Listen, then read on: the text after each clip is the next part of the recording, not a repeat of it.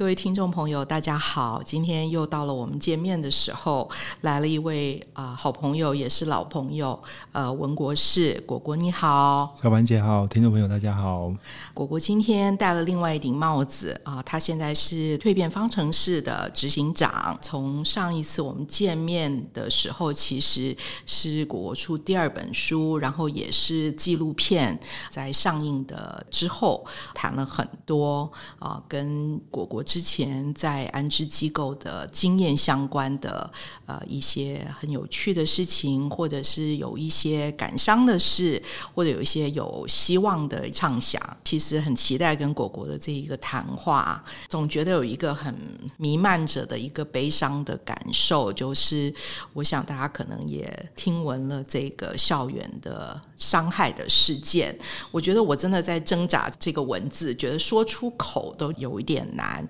虽然它并不是说我们从来没听见，但是我想在一个密切的关注之下，这两天的快速发展，也许有一些听众没有那么的跟上时事的话，那这个是一。个发生在台湾的一件校园里面的一个暴力的事件，可能起源只是有一些冲突，有一个孩子认为说他要替他自己的朋友出头，在这个口角争执的过程当中，凶器也就是一把弹簧刀被拿出来了。被使用了，受伤的孩子其实，在非常短的时间里面很严重，然后就失掉意识，送去医院，然后也上了叶克膜，那最后是在第二天的时候就死亡了。所以这个事件对于任何一个家长、任何一个学生，或者是任何人，对于这样子的进展，或者是它，甚至于他发生的原因，都会有很多的不解，会有很多的困惑。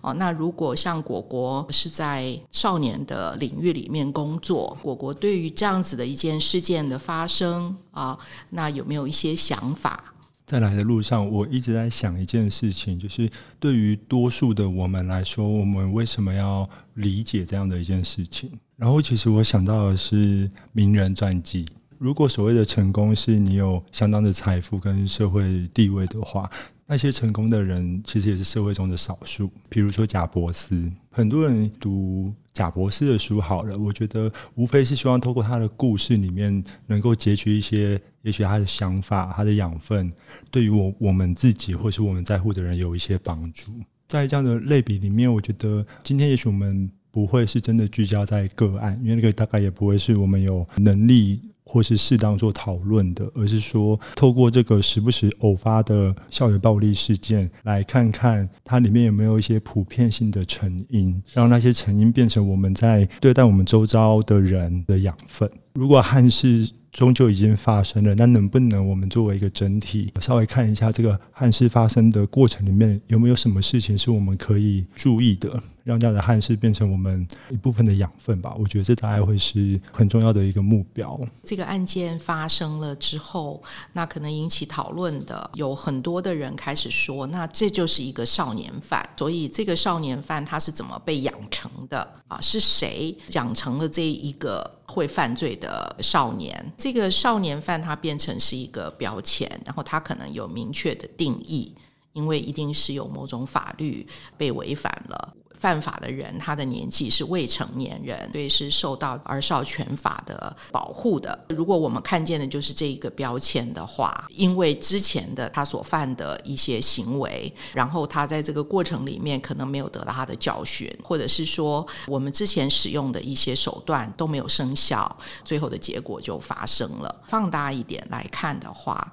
果果觉得到底是什么发生了？什么事情发生了？少年犯这个词，实际上在台湾。有翻译一本韩国少年法官的书，书名就叫做《交出杀人犯》。那本书里面是一位韩国的少年法官，他审判过八万位在韩国的啊、司法少年或少女。想跟大家分享的几个点：少年犯的样态，到底是谁会成为一个少年犯？很多时候我们想象中都是很八加九啊，或是一路上就是走歪啊这样子的小孩，在比例里面其实也不乏出生自中高阶层的家庭，或者是。他看起来就是一切都很好、很优秀的家庭里面。所谓的少年犯，不专属于某一个阶层或是原生家庭状况的孩子。以这本书为例，当然也跟我自身在一线的工作现场的看见，其实是高度共鸣的。各式各样的少年犯，他之所以会犯罪，其中一个核心是这个生命他自己可以承载的。寂寞跟压抑，其实超出他的负荷。譬如说，这两天同时国际间发生的一件事情是某大学的杀伤事件。一个行凶的大学年纪，说起来年纪也没有很大的一个还算是少年的人，他在大学里面射杀了将近二十位的师生。那个人是一个资优生，是一个大家通常不会想象到的。随机杀人犯这样子。对，那我相信以他的例子为例，我觉得他也是蛮在说明的，就是说，在他成为资资优生的路上，那个代价到底是什么？可能是在他一路求好、求表现的过程里面，他可能在不同的阶段，他心灵的需求没有被看见。或者是看见的时候没有被适当的处理，就通案的讨论上，我觉得这样的压抑，我认为对于在华人文化下长大的我们来说，我们也都不陌生。就是大家都希望孩子进步，大家都希望孩子有竞争力，所以学业很重要，学业也确实重要。那只是说，在这个过程里面，有些时候。我们对于学业的强调，即便是现在的台湾，我们真的做到了适性扬才嘛？其实好像也没有，也不完全。那在这个过程里面，其实有一些在学校里面看似表现很好的人，其实他内心是不断的在痛苦的。我现在又想到一个小小的例子，是我自己的父亲。我自己的父亲是曾经是南一中全校的第一名啊，在那个时代里面，更是一个人生胜利组，你几乎预约了你未来人生成功的身份。后来我父亲他就是发病，他有所谓思觉失调症。我回去看我父亲曾经那么样让人羡慕的一个求学经历的过程里面，其实他的心灵的需求，包含我的奶奶，就是我父亲的妈妈。可能没有看见，看见了没有接到。受教育的过程里面，他的老师们也都没有发现。我觉得这是一个憾事。可是同时，这个憾事，当我这样分享的时候，我绝对绝对不是把责任怪在父母身上，或者是老师身上。我认为，呃，所谓的少年犯，在我刚刚的举例里面，就是那一份寂寞跟压抑吧。你看任何资料里面都可以读到的东西，在很多的学科研究里面，不断在证实的一件事情是，所谓的自伤或是伤。人其实都是一个生命，他的能承载的压力超过他负荷的表现。多数的情况里面，包含你我的生命经验里面，我们可能很难会遇到他真的有自伤倾向或者自伤经验的人。我们也很难遇到，也最好不要遇到所谓的少年犯。所以我们会觉得啊，少年犯的成因之所以会智商的成因，离我们都好远哦。在这个脉络里面，如果我们可以从不管是少年犯或是智商的人各自的生命故事，当然不一样。但当我们可以截取出那一份，其实你我可能在求学的历程当中，或者是我们现在孩子在求学的过程当中，多多少少承载着那一份压抑跟寂寞的话，那我觉得这件事情就变得跟你我有关了。我们的文化里面，比如说对于升学的看重，或者是父母对于子女的这个期待，希望他们不要输在起跑线上，所以有非常多的一个想要让他。他们能够啊先赢的这样子的一个看法，就是无论如何我都希望让他能够有这个机会。所以在这样的一个情况之下，可能会有一些附加的压力，但是也有一些，我想我们身边，甚至是我们自己，可能在学习的过程里面，也会觉得说力不从心的地方，自然就有一些人落下了。然后这个曲线我们都可以看得到啊，那可能就有一定比例的人，蛮早的时候就已经不符合那个在竞争上面能够要优先的那种趋势。这些孩子反而是我们现在这个社会上一直在盯着的。他如果学习不好，那他就本本分分，那他就是能够规规矩矩的，至少不应该做一些不好的事。也常常因为他们的学习不好，很可能他们就已经被认认定说他们在其他的方面可能也是有问题的。哦，那如果说他们刚好又有一些，不管是在精神的障碍上面，不管是在智能的发展上面有一些落后，或者是有一些不是在寻常的这个线上的时候，这些孩子。就容易会被认为是高关怀的人群，尤其是他如果有中辍的危险啊，或者是他开始有一些成瘾的行为。如果你问说，哎，那我们期待难道有太高吗？我们只是跟他讲说，那他先天不好嘛，而且他既然不能成功，那就本本分分。那如果有问题，就把它修好啊，你就应该去看医生。你该吃药就去吃药，该去上特殊的班级你就去上特殊的班级。然后当这些感觉上好像都没有很好的一个如期的一个发展进程的时候，如果有这些原因的话，我们应该可以看见这些人就是没有希望的，干脆就是把它放在一边就好了。果果的工作的场域里面，其实是不是也会碰到一些孩子，可能被分类到这个领域里面去了？但其实当你去接触他们的时候，他们真的一点都不像一般人认为他所处的那个领域，就是他是没有在成长，或者他其实是没有那个很精彩、很丰富的一个内核的。很好奇的，想要听听果果的意见。我自己在工作上，其实也很常遇到所谓的少年犯。成人的世界里，如果我们犯罪了，法官可以有的判决，从拘役、罚金、有期徒刑、无期徒刑到死刑。未成年如果触犯了刑法，少年法官可以有的裁定。好，其中一个就是送到矫正系统，或是明阳中学。明阳中学是台湾的少年监狱。少年法官可以把这些孩子送到我在的地方，就是安置机构。是在这个脉络底下，我遇到很多所谓的少年犯。通常的相遇的起点是什么？看到人之前，我们会先看到文字的记录，比如说从法院送过来的，他把孩子安置到我们这边，他会先送一个纸本的记录，让我们对这个孩子有一些初步的了解。看三份之后，后面的三百份就不用看了。你看三份，你可能比如说原生家庭的描述，常见的单亲隔代，然后父母有人入监服刑，或是呃所谓的毒虫贩毒，其实大概都会是这些。到了二十一世纪的现在，有些东西标签跟事实是一线之隔。譬如说单亲怎么样了吗？有些人离婚了之后也是可以好好的抚育小孩。当然很多环节得有细腻的讨论。我们跟这些少年犯一开始的相遇的时候是透过文字，那一些描述里面，不管是关于他原生家庭，或者这个少年的个性，或是求学生涯的记录，你再再看到的都是一个十恶不赦的人，而这个十恶不赦的捕捉，确实是部分的事实。只是我觉得那个困境是那份送来的资料里面，不管再详尽，那终究只是那个少年的部分。可是我们在透过书面认识他的时候，其实你得很有意识的提醒自己，那个不是他的全部。当我们真的有机会跟这些所谓的少年犯相遇的时候，就跟一般的青少年、青少女一样，有很烦人的时候。就像我们自己的来时路里面，我当一个青少年的时候，我是一个非常惹人厌的青少年，就会有那个时候。可是，一些生活里面，譬如说，因为我们的单位在所谓的乡下，所以还有柑仔店。看着我们每次去柑仔店的时候，那个对老人家最有礼貌，然后坐下来陪阿嬷聊天的，喝个茶的，然后说：“哎，果，我们可不可以晚十分钟再走啊？我们再陪阿嬷聊一下。”就会是那个少年犯。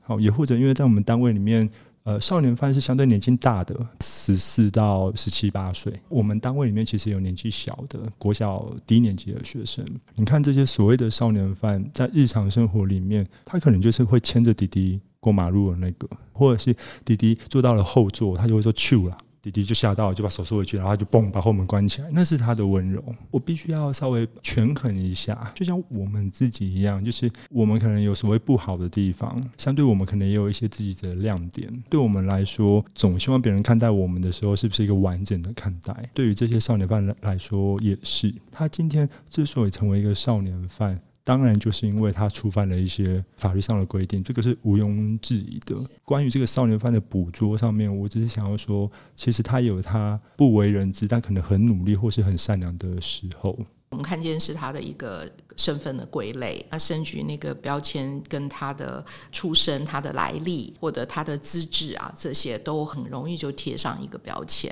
如果是任何一个孩子被如此看待的话，因为你提到那个所谓的压抑或者是寂寞，被归为一类，然后没有人愿意真的去了解我的话，那我想我可能也会觉得就是很不备受重视，或者是甚至于会很怀疑我的价值。也许。别人会说，你就乖乖待着，你不要犯错就好了，你不要惹事就好了。但是，难道这个就定义了我的价值吗？如果系统的对待人的方式是这样，就是我们写的是千篇一律的一个描述，但是却没有那个心愿意更多的去了解。每一个人的需求是什么的时候，那我想我们很难在如果要补足所谓的不足的时候，这个过程里能够真正做到量身定制，甚至于贴切或者是靠近，都好像有一点难。我国工作的地方是在安置机构，然后这些年，我想待会儿你会告诉我们你的心愿或者你的计划，你要做的，我会想到的是你在那个工作的过程里面看见的系统。这么多年的一个打磨之下，有没有就是有比较靠近我们希望能够个别化的对待每一个孩子，可以看见需求而不是问题行为，我们认为的一个正确的一个可能是一个教育的方式，或者是甚至于就是一个对待人的方式。一九八零到现在这么长的时间轴来看，我相信在各个面向其实都相对而言有长足的进展。以我们机构为例，我们会收一些所谓比较难搞的小孩，其实不限少年犯。以少年犯为例好了，平常住在机构，但他白天可能还是要去学校。去了学校之后，可能还是会有各式各样适应不良的表现，很容易学校就会跟安置机构的老师说：“你们的小孩怎么那么难管？”觉得很可惜的事情是，这明明是我们的小孩，就是学校端跟机构端一起努力的小孩。学校的老师在学校里面不是只要照顾从机构来的小孩。当这样子的声音出现的时候，其实我觉得他很写实，不是任何人在推责，而是每个人时间跟能力都有限的时候，某种制度下造成的无力的时候，会让一个人在疲乏的时候就想要一种宣泄吧。当他说难搞的时候，那这个孩子是不是真的难搞？是难搞。然后在学校里面的情况，我举个例子好了。我们一个弟弟他在高职的夜校，他是读热门的科系，一个班全班大概还有三十五位到四十位的学生，一个班几个班导师一个。相对于读日校的学生，我觉得就比例上来说，念夜校的学生，他的生命课题可能相对比较多重或沉重。我觉得大体上会有这个趋势。在这样的前提之下，一个导师班的学生就还是那么多，行政跟教学就还是分不开，然后大家就还是很强调成绩，这些东西会造成的排挤吧。如果是从机构来的孩子，在学校出了事情，学校老师可能就会觉得说啊，你们机构孩子很难带，这是其一。然后其二，他就会希望机构的孩子能不能带回管教。带回管教是多数的我们在求学的生涯里面可能比较少听到的词，在高中端其实有法规的依据。当一个孩子在学校不是很好搞的时候，影响到全班的学习氛围跟成效的时候，其实是可以带回管教的。以机构的孩子为例，很容易被要求带回管教。我小时候自己经验过的，可能就是三天、五天、一个礼拜。好，那这几年我遇过最夸张的，可能是一两个月。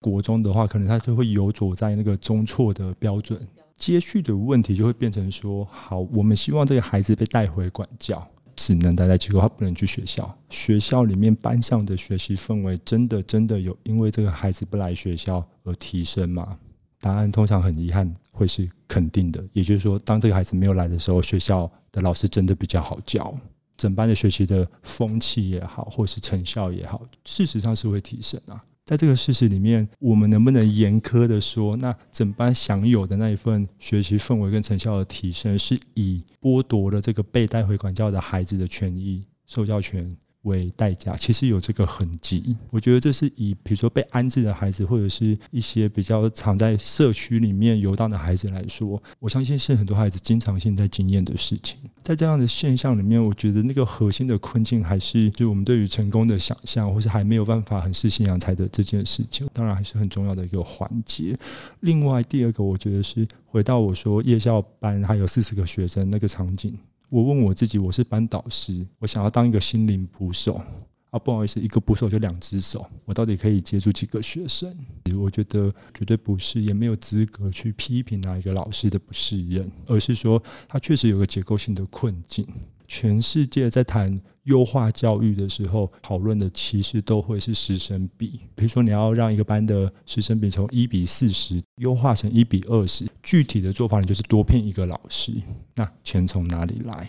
嗯，所以我觉得以少年犯来说，或者是在学校里面相对来讲他比较没有竞争力的学生来说，我觉得他们各自都该为自己的行为负责，这没有什么好谈的。可是我们要求他们为自己的行为负责的同时，我们是不是还是能去看到那个结构性的困境？因为如果看到那个困境的话，我觉得才真的有可能触动一点点的改变吧。一个问题孩子把他移开了，其他的孩子的学习的这个成效提升了，但是果果提到的是，那这个的代价其实是这个孩子的权利其实是被剥夺的。但是当今天的教育系统里面没有一位老师或者是一个行政的人员会说这个就是我们的策略，因为好像听起来明显就有它的瑕疵嘛，哈，所以大家会说我们已经尽力了，我们其实采取一些多元的一些方式，只要你你来。学校你可以参与一些多元的活动，替代那个原本的国文、数学啊这些的课程。像这样子的一些安排，我觉得我我刚刚讲到的，比如说一个高职的孩子，那我们可能不要求他一定要去上高中，那可能他在高职里面可以学习一些，应该说生活上面或者职业上的一些技能。看情形，这些也是挺好的一些策略。现有的这个体制里面，的确看到这些两难的地方，或是这样子的一个趋势的话，我们可能还是会面临有一定比例的孩子没有办法在学校的环境里，他还是没有办法存在。很多在机构里面的孩子会被带回去，希望就是他们可能短时间里面可以被就驯服了，也许再回去会好一点，要不然他就自然的就淘汰掉，他就变成了中辍的孩子。但是我想以机构的工作者来说，那个绝对不是我们愿意放弃，而且我们。可能是不是还会尝试不同的做法？那现在我们安置机构里面的比例呢，有比我们在学校系统里好吗？既然我们知道这些孩子就是比较难的孩子，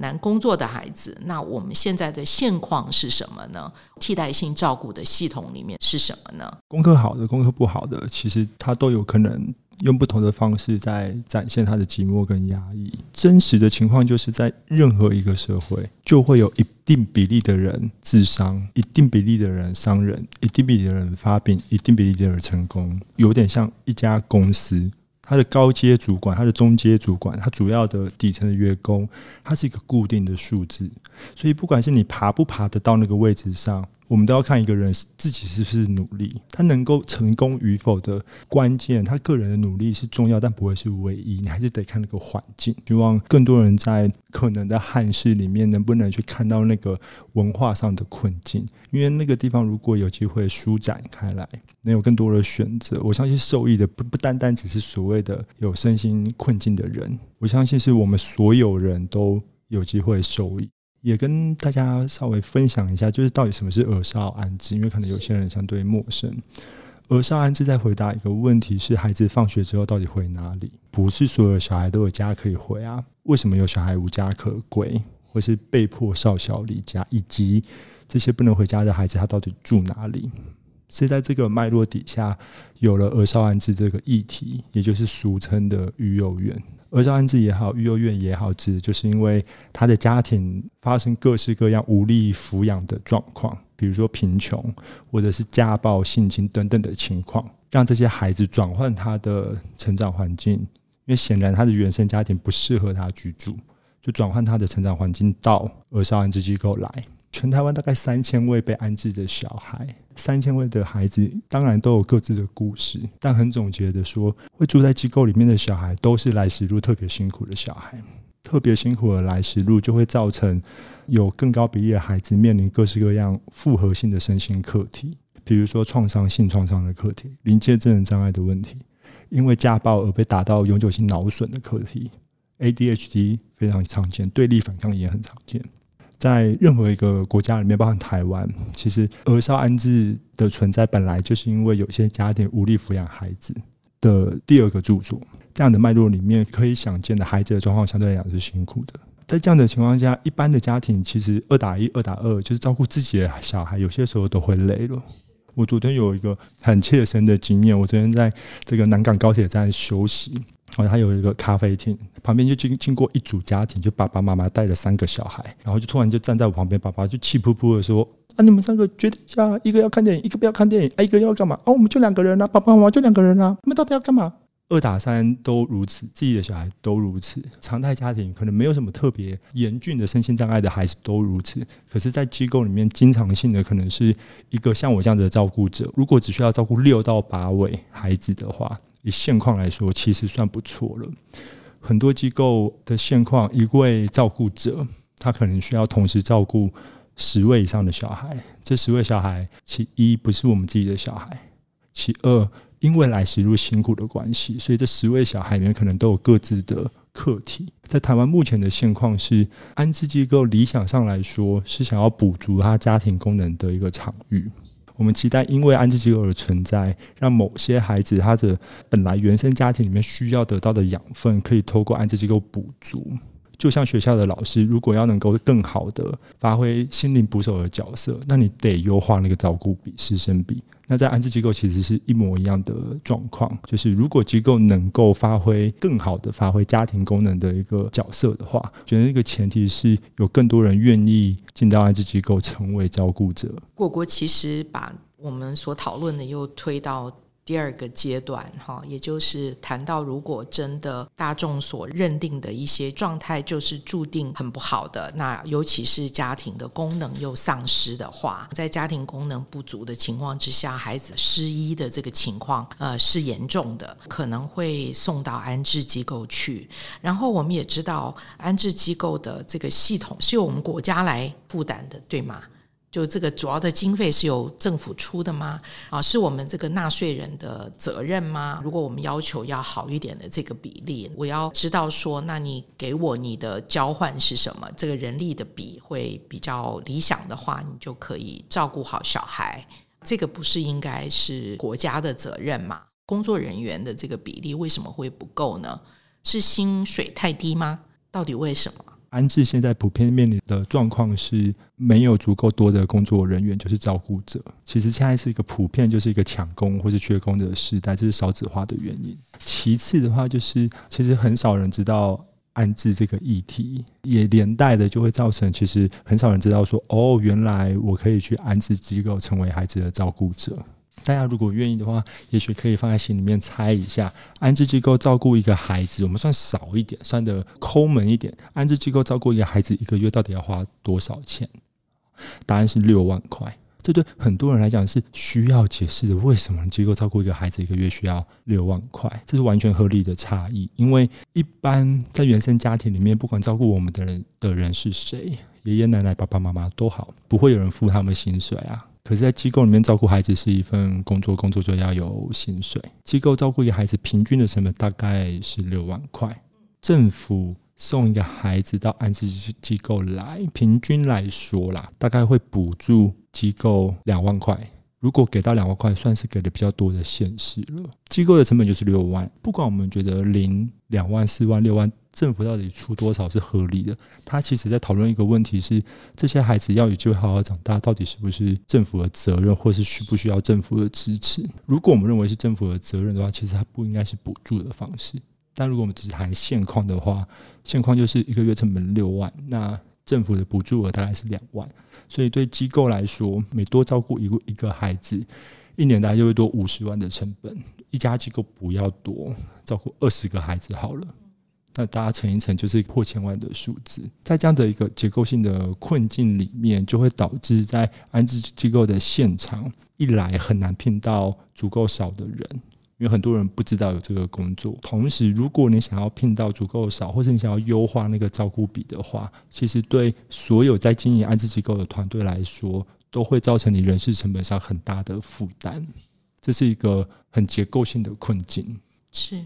而且这样的一份工作，我可以想见它需要投入的心力跟他的这个时间其实是很多的。因为替代性照顾的一个概念，对于呃一般人可能很难理解，但是真正在里面工作的人就知道，应该是二十四小时的事吧，不像是好像诶那个他可以回家。孩子的生活起居、日常情绪、心情，这些都是照顾者需要关注的。对于照顾者来说，这会不会是很大的负担呢？我想回到育幼院这个讲法，育幼院相对来讲比较多人知道。想到育幼院的时候，我脑海里的画面是白雪公主配上七个小矮人，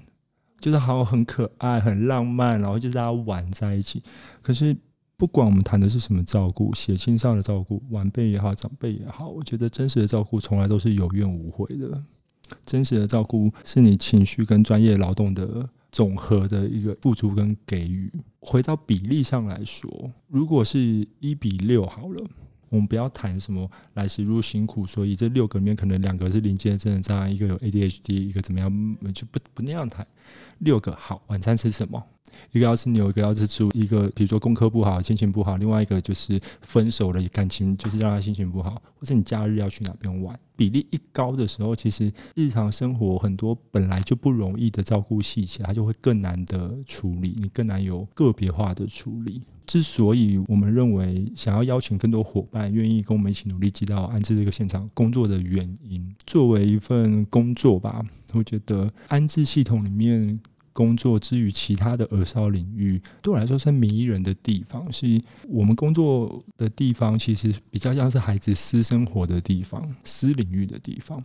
所以你会看到很多，比如说在学校里面看不到的关于他的面相，比如说像我刚刚说，一个少年犯对柑仔店的阿姨、老奶奶的那种温柔。很多孩子放学回到机构里面，带着各式各样学校里面发生的事情的挫折。等着有人跟他讨论、跟他分享、听他说话，然后在那个过程里面，其实你会看到这群孩子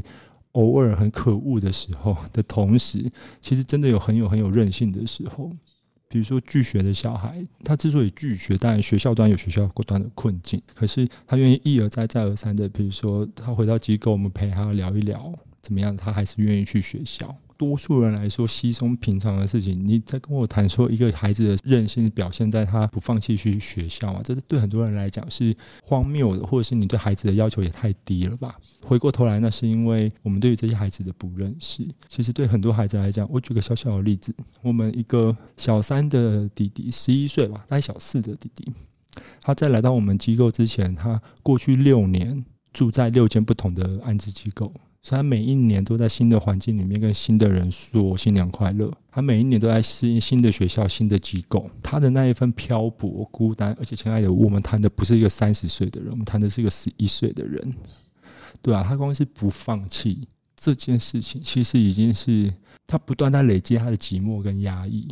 可是他还没有放弃，所以光是这一份不放弃，对我对我来说，我觉得就是你在工作的现场，觉得自己的工作会有价值，然后你同时会看到孩子身上任性的主要的原因吧。我觉得这是很动人的一个描述。那我想，虽然呃动人，可能听起来很浪漫，但其实里面一定是有很多的辛酸血泪。那我也知道，果果在这一年，应该是或许你也可以纠正我，是不是不止一年了？你一直在酝酿一个计划，而也一直在努力着。那我知道这个计划的名称叫做万八计划，愿不愿意跟我们介绍一下万八计划它的内容是什么？然后你想要达成的目标是什么？分享万八计划的起点，就让我跟大家分享一个冷知识。我们刚刚有谈到，全台湾被安置的小孩大概三千位，也就是说，在台湾每一万位儿少里面，大概只有八位是被安置的小朋友。所以我们可以想象一座满场的棒球场，就八位，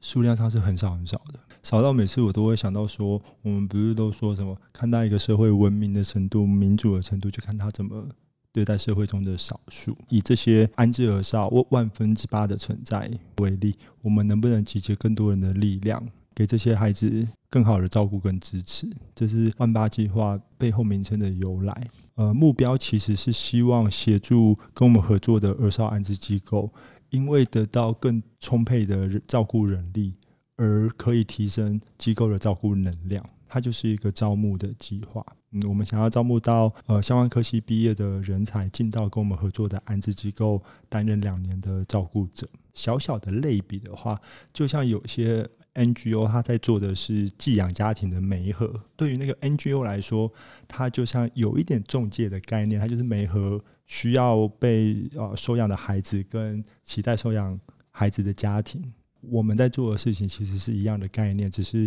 我们作为一个中介的团队，好了，我们没合的是找到啊有志加入安置机构成为照顾者的伙伴，进到跟我们合作的安置机构。那这个计划可以怎么样去支持，不管是机构端或者是这个工作者这一端呢？作为一个现场的照顾者，你到底需要什么样的支持？第一个很务实的是，我们都希望有一个相对合理的劳动条件。社工的圈子里面，有些时候会有一个比较暗黑的笑话，好，比如说社工带着个案去申请社会福利，个案申请低收入户，啊，社工就顺便申请自己的中低收入户，就是很难过了。但有些时候就是这样了。我们也希望。